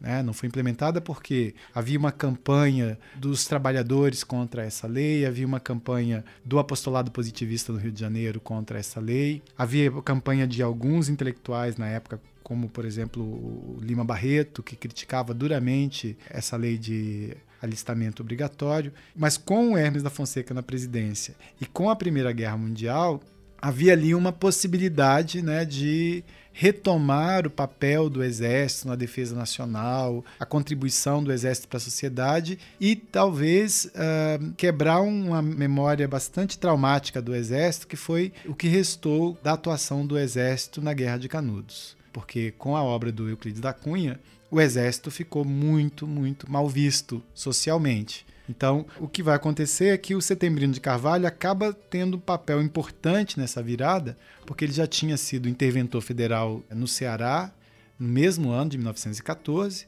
e aí em setembro ele vai ser nomeado designado interventor federal aqui na região do contestado, mas ele recusa essa nomeação e propõe o que ele chama uma missão que ele chama que é uma missão estritamente militar. Né? Ele diz que ele não quer ser esse fiel na balança de que vai decidir sobre as questões de limites entre Paraná e Santa Catarina, que ele não quer se envolver com a politicagem na região, que ele quer agir como um militar, que quer ir lá simplesmente resolver o conflito e ele acreditava que ele ia dar conta de reprimir o movimento num tempo muito curto. Mas eu acho que a atuação do Setembrino de Carvalho, ela tem, a gente pode dizer assim, alguns estratos, né? Um extrato que é esse, de reprimir o conflito, né? Que chama os fanáticos do Sul, como eles chamavam na, na imprensa da época. A outra que ele alia isso, que é fazer com que essa campanha dê visibilidade à causa do Exército Brasileiro e à modernização do Exército Brasileiro. Então ele recebe carta branca, ele recebe um fundo, o ministro da Guerra dá a ele recursos para que ele pudesse atuar, fazer uma espécie de uma performance né, para a sociedade da época de um exército muito bem equipado. Então ele nomeia, ele pega os melhores regimentos é, militares da época, do Rio de Janeiro, de Minas Gerais, de São Paulo, do Rio Grande do Sul, e chega ali aproximadamente em setembro, ele começa a chegar ali com 3 mil, 4 mil homens até, até novembro que é esse período que o Paulo estava falando, né, do Chiquinho Alonso ali, que é decisivo. E ele percebe logo em novembro que com esses 4 mil homens ele não vai resolver. Ele esperava que os seus soldados passassem o Natal em casa. E aí, quando ele percebe que não vai dar conta disso, ele solicita mais uma força auxiliar de mais 3 mil homens. É que chega entre dezembro e janeiro, esses homens estão chegando ali. E paralelo a esses homens, ele também vai trazer um outro grupo, vai incorporar um grupo de civis de aproximadamente 2 mil vaquianos como fosse auxiliar do Exército. Todos eles pagos com diárias né, do Exército, todos eles equipados com a tecnologia bélica do Exército, o que tinha de mais moderno, porque o, o Setembrino levou o equipamento bélico mais moderno do Exército para apresentar isso para a sociedade, para desfilar publicamente com esse equipamento, sendo que boa parte desse equipamento, diga-se de passagem, alguns obuses né, e tal, sequer chegou na região, porque eram, eram equipamentos muito pesados numa região acidentada, de mata, enfim, eles não conseguiam levar, mas ele fazia questão de fotografar esses equipamentos nas cidades como Porto União, enfim, e publicar essas fotos na imprensa do Rio de Janeiro, na Fonfon, na Careta, nos principais jornais, mostrando né, um exército extremamente equipado. E, e boa parte das colunas, por exemplo, a, a Fonfon tinha uma coluna que era a Fonfon no Contestado, toda semana aparecia as fotos do, do contestado e você virava a página você tinha as fotos da Primeira Guerra Mundial. E você olhava para esse exército e para aquele exército, eles eram quase né, equivalentes. Levando em consideração também que assim, você faz a propaganda. Se depois a sua expedição militar é bem sucedida, você atribui isso à modernização e ganha ainda mais fôlego na propaganda para injetar mais dinheiro na modernização, né? Uma reação em cadeia. É, e não foi por acaso que a implementação do serviço militar obrigatório aconteceu exatamente no ano que teve a assinatura do Tratado de Limites, 1916. Mas também, nesse meio tempo aí, a gente teve o engajamento do Olavo Bilac, o príncipe dos poetas, que fez toda uma campanha em prol do serviço militar obrigatório em 1915 e 1916 para promover o serviço militar obrigatório no Brasil. E imagino que isso entra, também entra no contexto da, daquela paranoia anti-germânica que, que, ocorre durante a Primeira Guerra Mundial, que é mais acentuada em capitais, é, de ataques a propriedades de pessoas descendentes germânicas e tal. Né, tô, tô fazendo um chute aqui, mas acho que isso deve ter também ajudado criar todo um clima político que ajudasse a gradativa aceitação desse recrutamento, né? Que é uma coisa que, que é comum nas guerras, né? Você cria esse inimigo, cria esses adversários internos ou externos, e isso vai causando um clima de tensão que vai deixando mais permeável para as pessoas a ideia de que o alistamento obrigatório pode ser importante. E falando em termos de tecnologia, aí isso é até uma curiosidade minha mesmo. Desde os meus tempos de ensino fundamental, quando eu ouvi falar pela primeira vez no contestado, é, uma coisa que me marcou, que eu vejo sendo repetida, é que O contestado foi a primeira vez na história do Brasil, no território brasileiro, que aviões teriam sido usados em um conflito. Isso é verdade? E se sim, como foi esse uso? Vocês sabem me dizer? O avião quase foi usado. Quase foi, né? é, Mas como diz o Rogério, ele foi fotografado. Ah, sim. Foi fotografado, apareceu na Fonfon, apareceu nos jornais. Né? O Exército vai é, levar para a União da Vitória três aparelhos. Só que esses aparelhos eram aparelhos muito, quase que nós chamaríamos hoje quase que de ultraleves. Né? Eles eram de asas de pano, com boa parte da estrutura mais de madeira ou outra parte metálica e tal. Então, é, madeira e lona como vários frágeis, é, aviões né? da Primeira Guerra, só que mais rudimentar ainda, né? Mais ainda, né? Porque estava ali no começo. Existia um oficial, né? o Tenente Kirk, do Exército, que era um aviador, e foi levado também um outro aviador civil, um italiano, da Airoli, né, para esse hangar lá em União da Vitória. Só que no primeiro voo, né, que é feito pelo Kirk, ele, se eu não me engano era para reconhecimento, né? Era um voo, é, o uso, o uso era para reconhecimento, porque o exército não tinha mapas atualizados e detalhados do território. Esse era mais um argumento que eles precisavam para ter auxílio de vaquianos locais, né? Porque já sabiam manejar o território, os pontos e tal, né? Mas mesmo para observação ele não foi usado, porque acabou num primeiro voo, em poucos minutos, cai o aparelho do Kirk. Um outro aparelho tinha queimado no caminho, porque estava muito próximo da locomotiva, então as fagulhas, os, as fagulhas de carvão caíram na asa do avião, ele queimou, né? Então, o terceiro avião que sobrou ficou com o Dairoli e foi recolhido para o Rio de Janeiro. Então, essa foi a experiência da aviação no contestado, certo? Foi um pequeno sobrevoo próximo à União da Vitória, caiu ali onde hoje é o município de General Carneiro, mas até hoje, na, na memória da região, os caboclos dizem que não foi o vento que derrubou, não, que foram eles que abateram o avião e tal. Tem, ainda corre essas diferentes versões. O fato é que não chegou a ser é, importante, mas é, é como é um ícone de modernidade, isso é muito utilizado.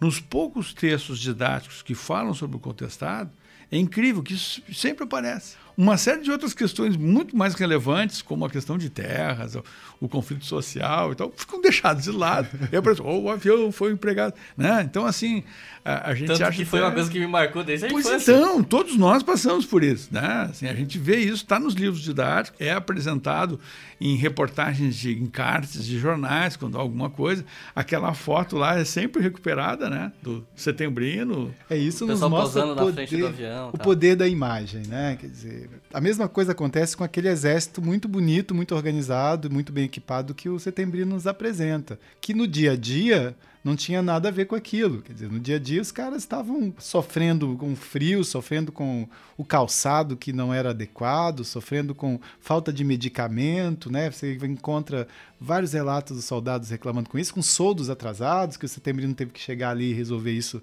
até novembro. Ele estava tentando resolver os problemas internos do exército. Mas a, a imagem de um exército, quer dizer, você pega um álbum de fotografias do contestado que tem é, 80 fotos, boa parte desse material que circula né, nas redes sociais que circula, que é o material de imagem que sobrou do, do contestado, vai nos apresentar esse exército bem equipado. E aí essa força da imagem, com uma legenda que também reforça mais essa modernização, é a imagem que acaba perdurando assim, né, historicamente.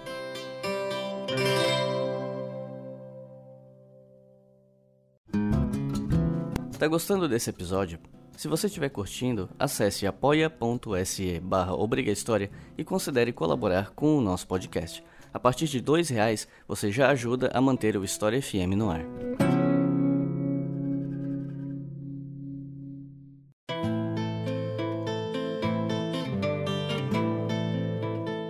Eu queria perguntar para vocês sobre uma figura que já foi mencionada aqui e que merece uma atenção especial, que é a Deodato que foi o último líder do movimento, certo?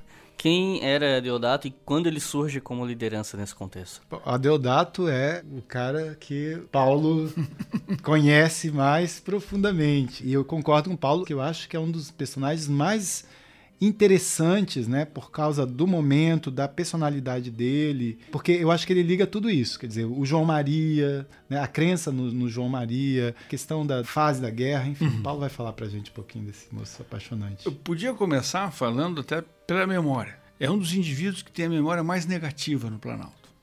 E as pessoas veem ele de as forma pessoas negativa. falam horrores do Adeodato. Era um sanguinário, era um assassino, era um matador, né? mas falam horrores. Dizem que ele matou mais de mil pessoas ali pela mão dele. Assim, né? então, e aí esses relatos, de geração para geração, só vão aumentando e potencializando. Acontece no contestado um efeito de deslocamento de memória, até, que o, o Portelli já identificou isso em, outro, em memórias de guerra em outros lugares também, que era, uh, que era muito recorrente. Memórias tomadas nos anos 50 pelo Vinhas de Queiroz, nos anos 70 pelo Douglas Teixeira Monteiro, pelo padre Thomas Peters e tal, falam muito das maldades feitas pelos militares. E uma, uma imagem muito marcante é a imagem de um nenê, de uma criança sendo jogada ao alto e sendo esperada com uma espada. Essa imagem né, do, do nenê sendo atravessado por uma espada é o supra-sumo da crueldade. Isso era atribuído aos militares, ao capitão Rosinha, a diferentes comandantes, mas dos anos 70 para 80 do século passado, isso cada vez mais foi atribuído ao Adeodato. Mas essa demonização do Adeodato começa lá desde o final da guerra. Muitas pessoas, quando respondiam aos autos de perguntas que os militares faziam aos prisioneiros que se rendiam no final dos últimos redutos, vinham com quase sempre a mesma ladainha, era o mesmo discurso. Olha, nós fomos a força para o reduto, e de lá a gente não podia fugir porque o Adeodato era o chefe, era um homem muito bravo, não dava para desafiá-lo. Era um discurso de rendição. As pessoas tinham que demonizar o antigo chefe para serem reaceitos né, ao mundo do qual eles tinham saído né, e participado. Aquele velho discurso de que né, eu estava seguindo ordens. Estava seguindo ordens, é, não era comigo e tal. E entre dezembro de 15 e janeiro de 16, são 4 mil pessoas que se apresentam em Canoinhas e 6 mil pessoas que se apresentam em Curitibanos com o mesmo discurso, demonizando o último chefe. A Deodato ele vai assumir depois da morte de Chiquinho Alonso. Tem até um período, um interregno, porque ele tinha se ferido naquele combate, ele não estava bem. Aí depois de 15 dias ele está melhor, ele assume como comandante e ele vai ter um comando mais centralizado. Ele vai ser diferente do o Chiquinho Alonso era meio que um coordenador de uma confederação de redutos. Né? Mas muitas vezes o Chiquinho Alonso não tinha um comando tão direto assim desses redutos. Já o Adeodato vai querer ter esse comando direto. Então ele ordena que todos os, os chefes e, e, todos os redutos se concentrem no Vale do Rio Santa Maria, que era uma, um território que hoje fica no município de Timbó Grande, que fica ali entre Timbó Grande, Lebon Regis e Caçador, nesse triângulo assim. Né? O Vale do Rio Santa Maria era um vale de 7 quilômetros do rio, que tinha uma garganta bem fechada na entrada e uma outra garganta fechada na saída, e serra dos dois lados. Então era como se fosse um território inexpugnável, né? uma espécie de um, um refúgio né? bem defendido de alguém que conhecia bem o Planalto. Né? O Adeodato ele era novo, ele tinha na época da guerra de 24 para 25 anos, né? ele era muito jovem. Ele diz que entrou nos redutos depois de Caraguatá ainda, foi ao longo do ano de 14. Ele vinha da fazenda é, Rio Doce, de Curitibanos, mas ele era nascido no Cerrito, em São José do Cerrito, no município de Lages. Né? E o pai dele era um capelão de terço lá, era o velho Teleme, Manuel Telêmaco Ramos, né? Apelido Teleme. Mas o Deodato ele tinha uma habilidade pessoal também que as pessoas normalmente não entendem. Ele era um, um tocador de viola e era um declamador, declamador de trovas em forma de desafio, sempre desafiava com o outro e tal. Então ele sabia improvisar e compor décimas com muita facilidade, fazer rimas. E frequentemente ele tinha uma fala irônica. Então, quando a gente pega uma fala irônica, a gente sempre vai, se a gente for ler aquilo literalmente, sempre, vai entender o contrário do que a pessoa quer dizer. Né? Então, esse é um, um problema. Então, a gente tem que entender a natureza do discurso do próprio Deodato, que vai aparecer assim no julgamento, vai aparecer assim em depoimentos deles ao jornalista do jornal O Estado, aqui em Florianópolis, quando ele é trazido preso para cá. Então, assim, perguntam para ele: vocês matavam pessoas dentro dos redutos, é verdade? Ele disse: olha, a gente só matava quem, quem saqueava. Ele disse assim: como? Mas vocês, fanáticos, eram todos saqueadores.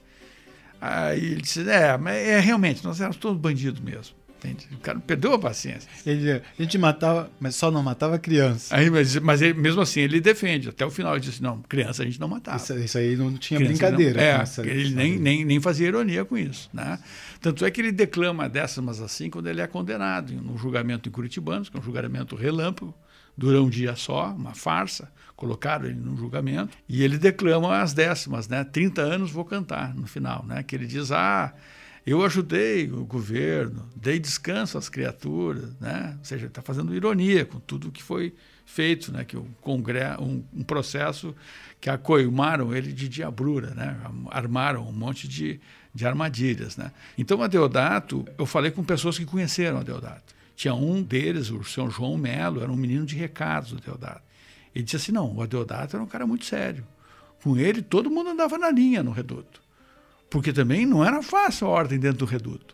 Imagina milhares de pessoas lá dentro, né?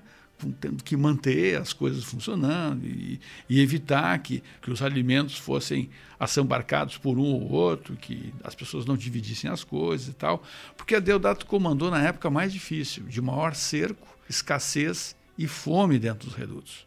Então é claramente ali os laços comunitários estavam já em processo de desagregação. Então ele realmente teve que assumir uma função muito ingrata mesmo, muito difícil de comandar os redutos durante um longo período, foi um comando de um ano e um mês, muito, um período muito longo, e de um período de cerco e de escassez. Né? Esse, o João Melo, esse que foi menino de recados do Deodato, ele diz assim que durante o período do Deodato, ele ficou um ano e um mês sem comer sal.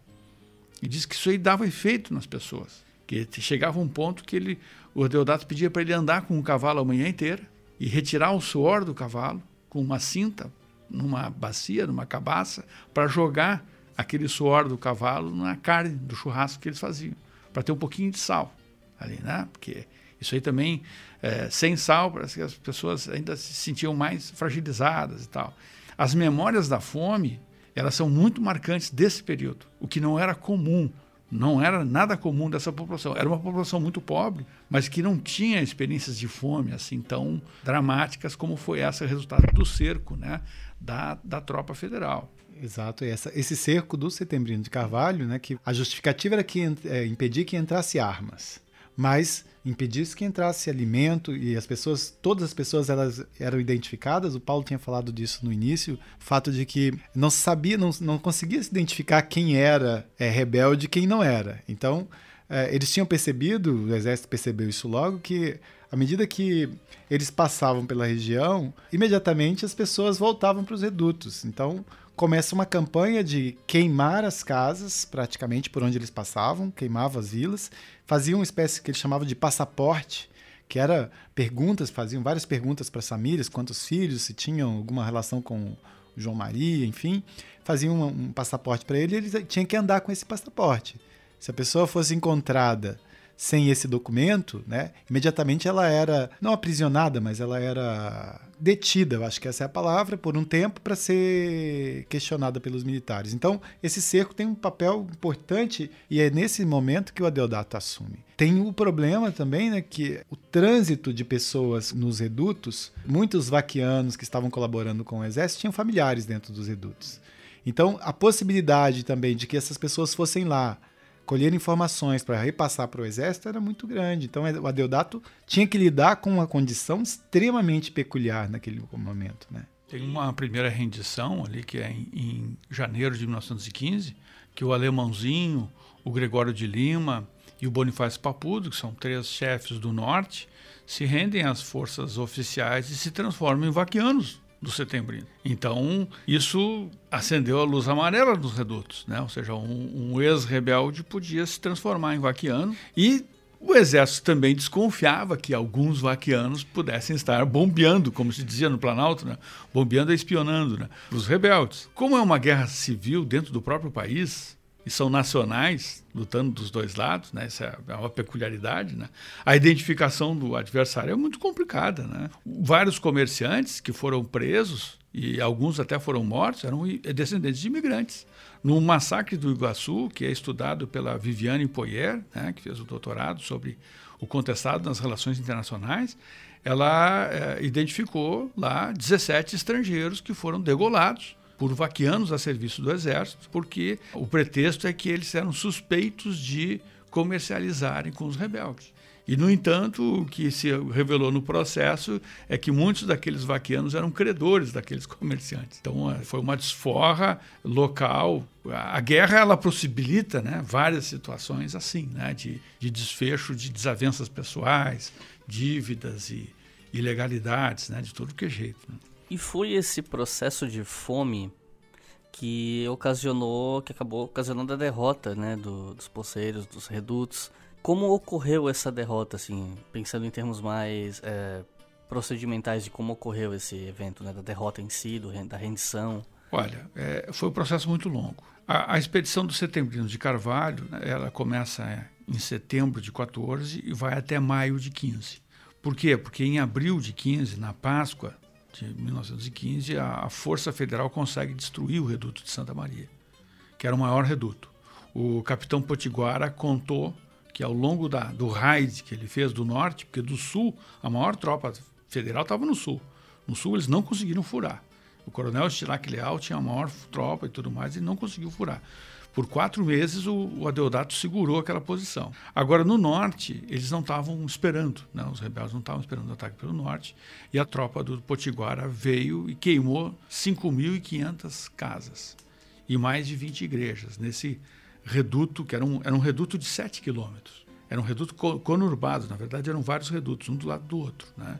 Então a gente calcula aí entre 25 a 30 mil pessoas é realmente uma população muito grande. E essa população ela se espalhou pelo Planalto. Setembrino deu como encerrada a sua função, retirou a sua tropa principal e deixou só uma unidade do 24 Batalhão de Caçadores, sob o comando do capitão Rosinha, e mais uma outra unidade menor, lá de infantaria, e um grupo grande de vaquianos. Então, entre maio de 15 até o final do, do ano de 15, início de 16, são principalmente os vaquianos e essas poucas unidades militares que vão agir no Planalto, mas vão agir com mão muito pesada, principalmente sobre os últimos três redutos remanescentes. São os redutos de Pedra Branca, São Miguel e São Pedro. Pedra Branca subsiste um pouco mais, eh, São Miguel até outubro e São Pedro até final de dezembro. É esse que estava Deodato. Então eles vão sendo cercados, vão sendo tangidos a fugir para regiões de matas e mais cerradas, né? E vão perecendo com a fome. É, assim, a, a, o relato que um, um, senhor lá de Le Bon Regis me deu, quando ele estava falando comigo, estava aparecendo uma reportagem, isso aí foi em 1998, uma reportagem sobre a seca na Etiópia, na televisão. E aí aparecia aquelas crianças, né, que eram que nem aquelas fotos do Sebastião Salgado, né, aquelas crianças que eram só puro osso e pele, né. Ele disse assim, ó, no final dos redutos a gente estava assim a gente, porque a família dele estava assim também. Né?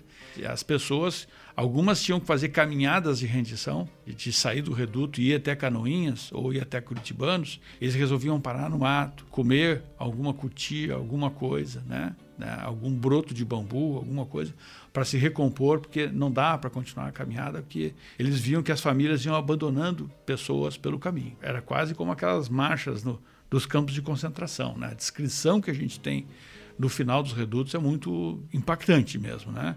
A Deodato, ele, ele, ele, em 17 de dezembro, ele manda todo mundo dispersar. Manda todo mundo dispersar e ele continua vagando sozinho pelo Planalto até que ele resolve se entregar para as autoridades de Canoinhas em agosto de 1916, um pouco antes da assinatura do Tratado né? Daí ele é trazido aqui para Florianópolis, é fotografado, fica preso aqui um tempo, é mandado para Curitibanos, lá ele é julgado em dezembro de 16, é sentenciado em Lages, aí em Lages ele foge da cadeia no Natal, é recapturado no Cerrito e mandado para Florianópolis. Em Florianópolis ele fica na cadeia até 1923, onde tem uma morte polêmica, né? Que teriam simulado uma fuga do Deodato e ele teria sido executado aqui. Mas o ano de 23 é um ano de muita instabilidade no Planalto. E também ele, o, o Adeodato estava ilegalmente preso aqui, porque todos os rebeldes do contestado, inclusive os envolvidos em conflitos armados, estavam anistiados por um decreto presidencial desde 1918.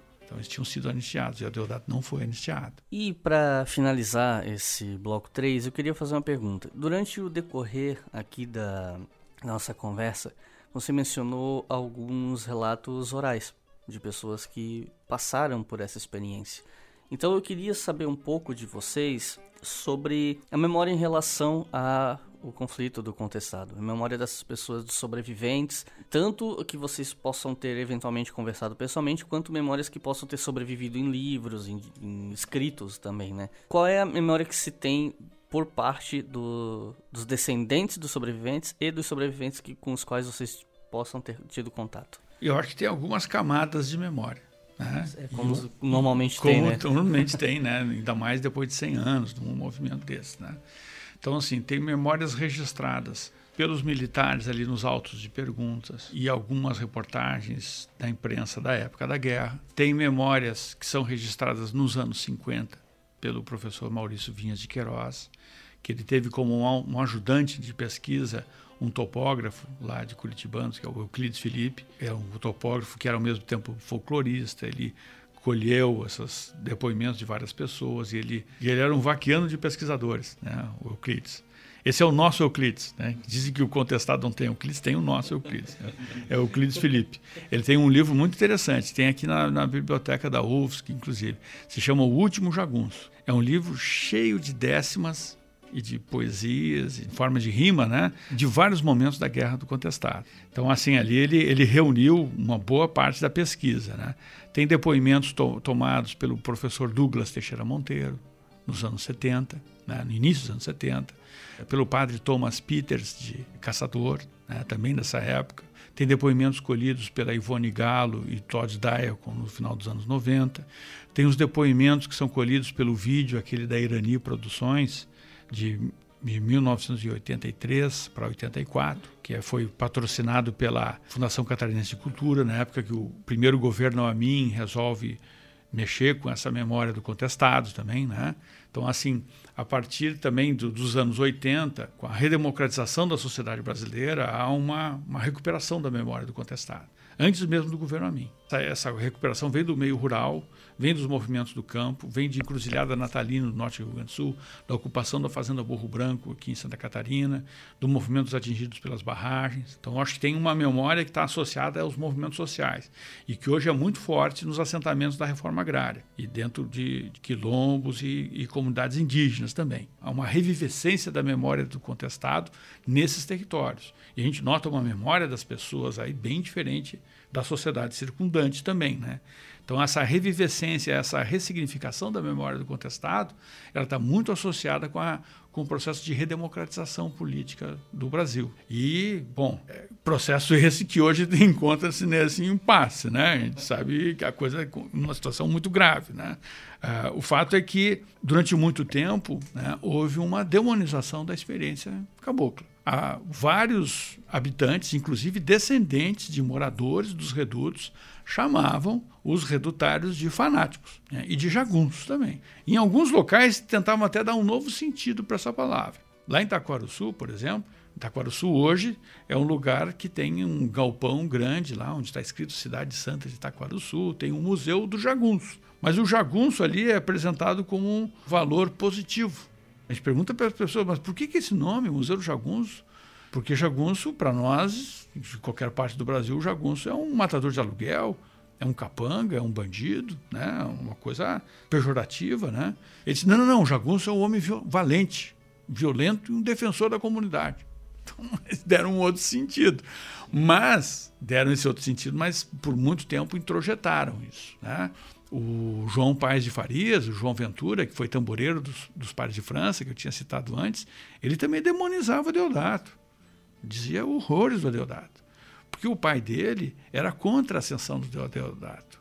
O pai dele, o, o Francisco Ventura, o Chico Ventura, era favorável ao partido do Eusébio e das Virgens, porque existiam disputas políticas dentro dos redutos. E isso também influencia na memória. Então não basta dizer que viveu nos redutos. Tinha que saber a qual grupo pertencia dentro dos redutos. É uma memória dividida dentro dos redutos, além da memória externa. Então, eu acho que esse é um outro fator. A devoção a João Maria é outro aspecto importante para a gente considerar e relativizar aqui agora. O João Maria original ou o segundo? O original. Porque vários vaquianos e fazendeiros da região que combateram os redutos também eram devotos de João Maria. E diziam que aquele José Maria era um falso monge, era um usurpador, tal, era um enganador. é, frequentemente existe um discurso da classe dominante de desqualificação dos sertanejos e da memória dos sertanejos, associando eles à ignorância, a carências e ah, porque são os matutos fáceis de ser enganados por qualquer pessoa e tal, tal, tal. É uma repetição do mesmo discurso que o exército e a imprensa na época da guerra fazia né, de desqualificação dos sertanejos. E aí se fala em movimento messiânico e tal. Aliás, o próprio conceito de movimento messiânico eu já vi algumas vezes ser contestado, não só no caso da Guerra do Contestado, mas também em Canudos, em outros, né, então. É, esse, esse é um ponto bastante delicado. Né? E acho que eu até quero retomar uma questão levantada pelo Rogério antes, né?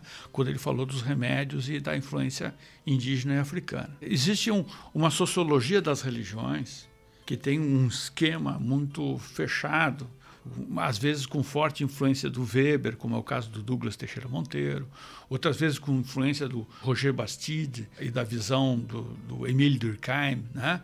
É, usaram o termo, a, a expressão de anomia para explicar também a, a origem do messianismo por parte da Maria Isaura, isso é central. A Maria Isaura Pereira de Queiroz diz que o estado anômico era fundamental para entender o movimento sertanejo. O Maurício Vinhas de Queiroz ele chega a dizer que a anomia social era uma forma de patologia, ele usa essa palavra, e que os sertanejos desenvolveram uma espécie de autismo em relação à sociedade circundante. Então, não deixava de ser uma forma diferente de continuar chamando-os de fanáticos. É, ou seja, não usavam mais a expressão fanático lá de 1915 e tal, mas usavam um conceito muito duro e excludente e eurocêntrico de messianismo que não entende, que é ligado, vamos dizer assim, ó, o messianismo ele acontece quando há uma crise de uma população tradicional e que ela perde a identidade. E aquela explicação que ficou muito inflada pela sociologia dos anos 50 e 60 e que acabou, por inflação, né, perdendo valor explicativo. A gente pode dizer que há várias características, sim, messiânicas e milenares no movimento,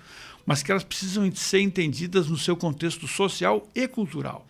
É, não há como a gente entender o messianismo do contestado desvinculado dessa discussão do misticismo cultural. Seja, porque ali a gente tem populações indígenas e indígenas de origem caingangue, de origem botocuda, né, que são os Xoclings, e de origem guarani, né, que são diferentes tradições indígenas. Tem os indígenas que têm a, a influência africana. A gente tem vários negros no contestado, tem a presença negra muito forte em, em, alguns redutos. E a gente tem a influência paulista e platina, por causa do tropeirismo e da, da economia ervateira.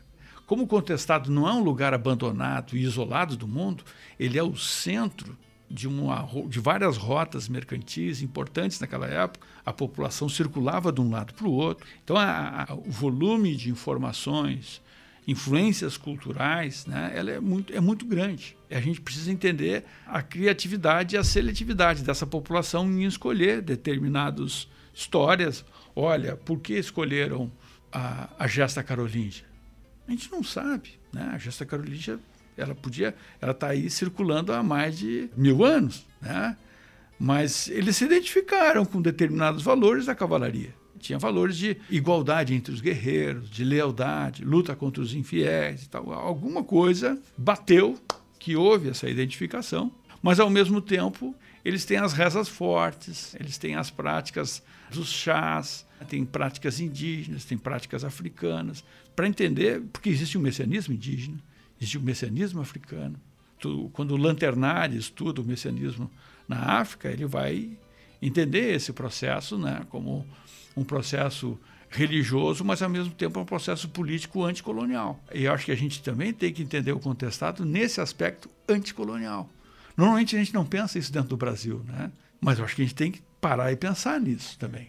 E essa região, como o Paulo estava falando, geralmente é apresentada como um vazio, como uma região largada, né, abandonada, que é um mito que, pensando nessa memória historiográfica, embora a gente tenha hoje vários estudos apontando o contrário disso, né, renovando, provando que não havia nada disso, essa, essa nova vertente de estudos não significa que ela tenha anulado as outras, né? Porque elas estão concomitantes aí, né? São duelos das narrativas que estão presentes. Então, o contestado, a região do contestado é uma região extremamente rica, uma região de circulação de ideias, de economia, de cultura, né, de valores que agora é momento da gente entender melhor essas, essa circulação. Como está acontecendo em boa parte do Brasil. Embora tenha essa imagem de vazio cultural, de vazio populacional até, tem nada a ver com isso. Né?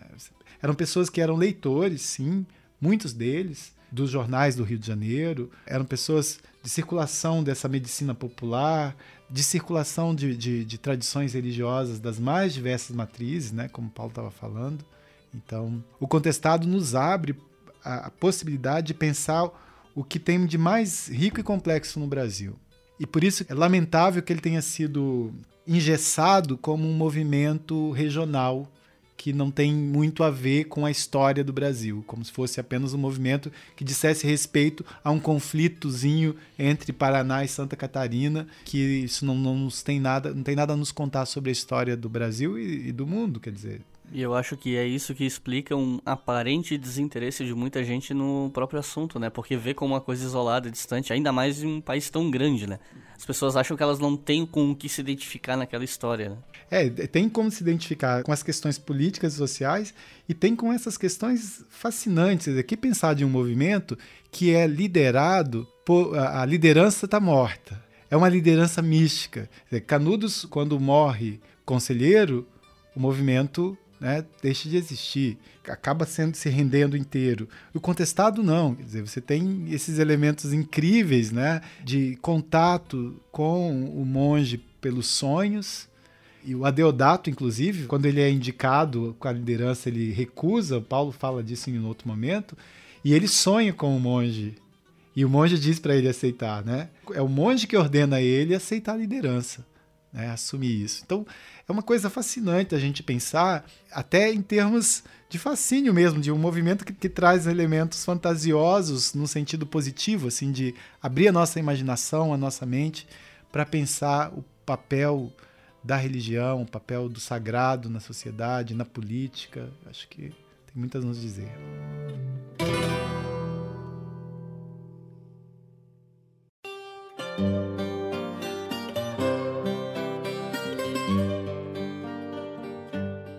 Bom, eu quero agradecer muito a presença de vocês aqui hoje. Foi uma conversa sensacional. Eu tenho que admitir que, por não ser um pesquisador de história do Brasil, eu sempre acabei negligenciando muitos dos assuntos referentes à nossa história. Então, tem sido é, até muito legal o quanto eu tenho podido correr atrás do tempo perdido, trazendo é, pessoas da área para o nosso podcast, até porque boa parte do nosso público também demanda isso, né? E eu tô, tô muito, muito satisfeito com essa conversa por uma série de fatores e eu acho que a gente pode finalizar, como a gente sempre faz aqui, com recomendações de leituras para o público que está assistindo, né? Alguns livros. Então, uma média aí de um a três livros, eu acho que a gente consegue fechar. Então, o que, que vocês têm de sugestão de leitura? Eu vou indicar um livro e um filme. Eu vou indicar como livro, eu, eu até critiquei ele aqui, né? mas eu, eu tenho que reconhecer que é a maior pesquisa empírica que, que a gente tem sobre o movimento contestado é o livro do professor Maurício Vinhas de Queiroz. Se chama Messianismo e Conflito Social, a Guerra Sertaneja do Contestado. Tem uma primeira edição que é da Civilização Brasileira, do Rio de Janeiro, de 1966. Depois ele tem uma edição pela Global, de 82, e mais tarde uma terceira edição pela editora Ática, se não me engano. Né? Mas sei que ele é facilmente encontrável, aí no, pelo menos nos sebos. Né? E o filme que eu indico é um documentário feito pela diretora Márcia Paraíso, é que se chama Terra Cabocla. É um documentário feito em 2013 para 14, né? E eu acho muito bom porque ela é, conseguiu balancear assim é, narrativas de moradores da região, um documentário com, com pesquisadores também, mas refletindo muito sobre a situação desse povo no tempo presente, né? Porque os municípios onde tem ainda remanescentes dessa população cabocla são os municípios mais pobres do estado. E as regiões que eles vivem têm os menores IDHs. Né? Acho que esse é outro elemento importante para a gente considerar, que eu, eu, não, não, podia esquecer de dizer nesse momento. Né? É, a gente poderia indicar muitos livros, porque tão, tem uma, uma bibliografia extensa sobre o contestado. Professora Tânia Welter, que, que a gente falou aqui sobre essa questão da, da presença da tradição que se mantém ainda na fé de São João Maria, né, que foi o objeto de tese da, da professora Tânia Welter. A professora Marli Auras, que também fez um trabalho incrível sobre isso nos anos 80. Mas eu, eu, eu destacaria aqui é, o livro do Paulo, do Paulo Pinheiro Machado, que está aqui conosco é, agora. Que por um acaso né, está aqui. Lideranças do Contestado, que eu acho que é, entre os estudos mais recentes, mantém uma tradição de pesquisa empírica assim no mesmo nível do trabalho do Maurício Vinhas de Queiroz. Assim, uma pesquisa que vai varrer praticamente toda a documentação oficial, mas que também vai, vai para a região, vai entrevistar as pessoas.